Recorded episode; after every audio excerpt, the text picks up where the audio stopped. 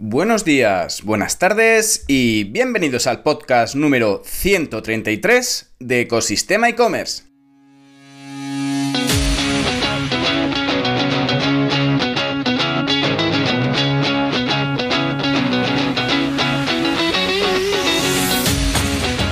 El podcast donde podrás escuchar todo lo relacionado con el mundo e-commerce, herramientas, trucos, noticias, emprendimiento y muchísimo, muchísimo más para crear tu tienda online o hacer crecer la que ya tienes.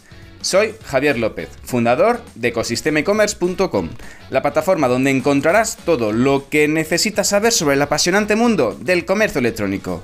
Si necesitas ayuda para impulsar tu tienda online y pasar al siguiente nivel, puedes contactar conmigo en la página de consultoría de Ecosistema e-commerce. Y ya llevamos 133 podcasts y vamos a continuar por la senda que hemos empezado hace algunas semanas con datos interesantes del mundo e-commerce, actualizados por supuesto a 2023. Pero antes de compartir información, compartimos la frase del día. La gente puede ser muy inteligente o tener habilidades que no son aplicables, pero si no cree en ello, entonces no van a trabajar realmente duro. Frase dicha por Mark Zuckerberg.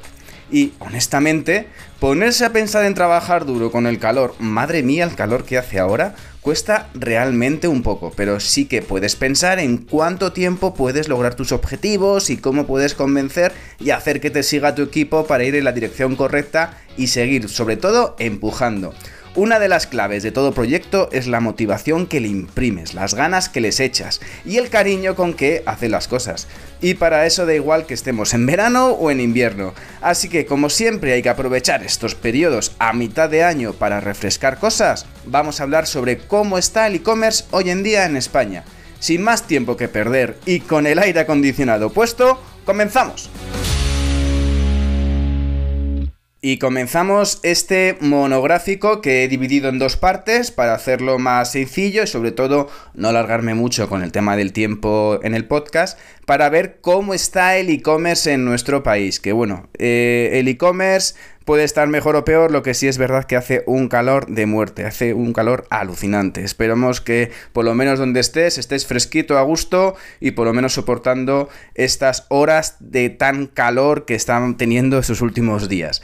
Pero bueno, vámonos al tema porque es que resulta que el IAB, eh, IAB Spain, junto con Elogia, ha sacado un estudio de e-commerce 2023 muy interesante con datos muy muy interesantes sobre el sector del comercio electrónico y quería aprovechar este canal, este podcast para poder un poco actualizar, aprovechando que durante estos meses hemos ido alternando estrategias, tácticas con algunos monográficos con información útil en el sector e-commerce, pero vamos a ver un poco según este estudio cómo está, cómo se comportan los usuarios en función de cuando compran online, de cuál es el dimensionamiento del mercado, cuáles son los hábitos de compra, cómo buscan productos. La verdad que hay datos muy, muy, muy, muy chulos y muy interesantes para tener en cuenta en el sector e-commerce y que seguro, seguro te van a ser de mucha utilidad.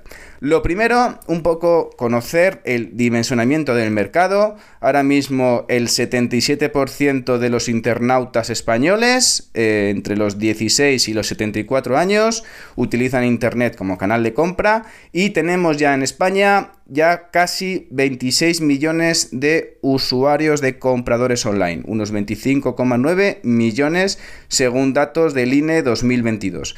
De hecho, em, la población internauta en nuestro país es de 33 millones y los que compran online son 25,9 millones. Dato para tener en cuenta que seguimos creciendo y sigue habiendo eh, un alto índice de penetración y estas cifras, estos números van a seguir creciendo en años posteriores. Y respecto al dimensionamiento del mercado, eh, la mezcla entre online y offline, el mundo digital y el mundo físico, el porcentaje de compradores que utiliza compra por internet y también compra por tiendas físicas, en 2023 se sitúa en un 63% y en un futuro se estima que llegue al 80%. Los compradores que compran en tiendas físicas y poco en internet, pues eh, se sitúa en un 20%. Eh, en un futuro parece ser que esta tendencia va a ir eh, decreciendo y estaremos en un 9% en los próximos años. Y los que compran por internet y prácticamente no compran en tiendas físicas, es decir, que la calle la pisan para ir a sus eventos o para sus actividades, pero no para comprar, es un 17%. Y en el futuro esta cifra también se va a reducir en un 11%. Con lo cual, conclusión de, todos estos de todos estos datos es que Ahora mismo la mayor parte de la gente hace un mix de compras, compra tanto en el retail físico como en internet, un 63%, y en el futuro esta cifra se irá incrementando hasta llegar prácticamente al 80%, según los datos de este estudio del IAB sobre el, pues, el informe sobre el, mundo e-commerce. Y respecto al uso y los hábitos de compra, eh, es importante saber, oye, cuál es la media de compras online que realizan los españoles pues en su día a día, ¿no? Pues el 2% compra una vez al día o más, un 2% de los compradores online, de los 26 millones que hemos dicho al principio, compra todos los días por internet. Así que, eh, por otro lado, el 8% de los compradores online compran entre 3 y 4 veces por semana, el 20% aproximadamente compra una vez por semana y luego, por ejemplo, una vez al mes compran un 30% de, los, compradores online. Vamos a ver. La media aproximadamente se sitúa en que en compras online al mes la media está en 3,4 compras, más o menos. 3 compras y media. Eh, cada 30 días se realiza una transacción en una tienda online, en una transacción digital.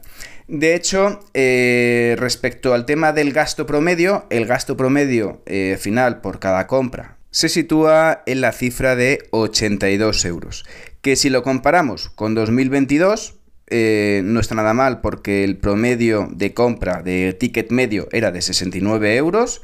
Y eso sí, en 2021, tema pandemia, estaba en 89 euros. Con lo cual, mejoramos la cifra respecto al año pasado, pero todavía no llegamos al ticket medio de 89 euros que había en 2021. La evolución, la verdad que eh, del 2020 a 2021 fue bastante elevada, fue muy puntiaguda la curva, pero luego bajó en 2022 y en 2023 empieza otra vez a crecer.